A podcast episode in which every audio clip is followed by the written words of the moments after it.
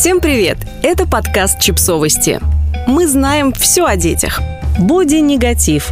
Как окружение заставляет нас ненавидеть свои тела после родов. Недавно в нашу редакцию пришло письмо от читательницы Анастасии, в котором она рассказала о том, как все вокруг комментировали ее фигуру после первых, а затем и вторых родов. Увы, эта проблема касается не только ее. Миллионы женщин, буквально совершивших чудо, создав внутри своего тела человека, каждый день сталкиваются с обесцениванием, откровенным хамством и грубостью в адрес своих тел. Так что мы в очередной раз обращаем на это внимание и призываем общество отказаться от культуры комментирования тел после родов. Итак, вернемся к письму. Почему-то люди, воспринимающие появление малыша как великое чудо, не считают таким же волшебством то, что происходит с телом матери после его рождения. «А ты чего такая толстая?» – спросил меня на улице мой одноклассник, которого я до этого не видела несколько лет. Я стояла перед ним с коляской и не знала, как ответить на такое откровенное хамство. После первых родов я стала больше на два размера и ненавидела свое тело. Я неловко отшутилась, уже даже не помню как, но он продолжал напирать. «Ну, тебе самой-то нормально так ходить? Почему не худеешь?» Я пришла домой и заплакала. Мне был 21 год.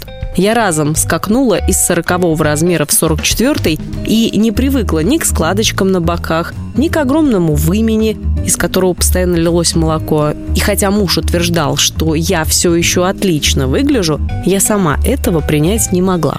К тому же слова поддержки я слышала только от него. Мама же упорно пыталась отдать мне свои вещи 52 размера со словами «Ну, ты пополнела, тебе будет хорошо». Тетя при каждой встрече скептически осматривала мою фигуру и каждый чертов раз со вздохом изрекала «Ну, ты же не девочка уже, не о красоте думать надо».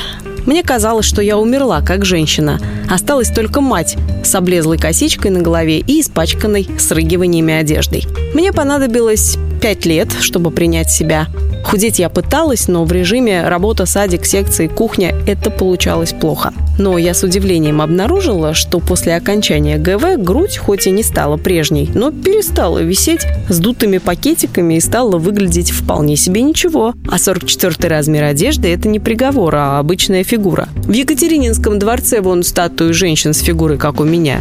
В 19 веке я была бы идеалом. Так зачем я буду гнобить себя сейчас? Все повторилось после вторых родов. Несмотря на то, что после них я даже похудела, наряду с восхищением моим пухлощеким сыном, я продолжала слышать негатив в свой адрес. Сперва это были сравнения с фигурой сестры-подростка.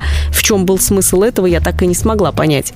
Затем вопросы о том, когда я пойду в спортзал, и это при том, что малышу всего 5 месяцев. Видимо, я должна думать не о том, как выжить в потоке колик, зубов, регрессов и прочих радостей материнства, а о своей талии. Но добила меня реакция близкой подруги. Оба моих сына появились на свет благодаря кесареву сечению. И, несмотря на кучу комплексов, появившихся после первого раза, я никогда не переживала из-за шрама. Есть и есть, так же, как рука и нога. Пока недавно его не заметила подруга. «Ой, фу, какой кошмар! Убери, убери его скорее!» – закричала она. Я сначала не поняла, что происходит, а потом мне стало так обидно. Мое тело не выглядит так же, как в 18 лет, но оно выносило двух здоровых прекрасных мальчиков. Неважно, как они появились на свет. В течение 9 месяцев оно растило детей, которые сейчас считают маму самой красивой на свете. И кто я, чтобы спорить с их мнением?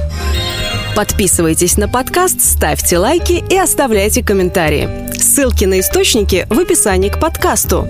До встречи!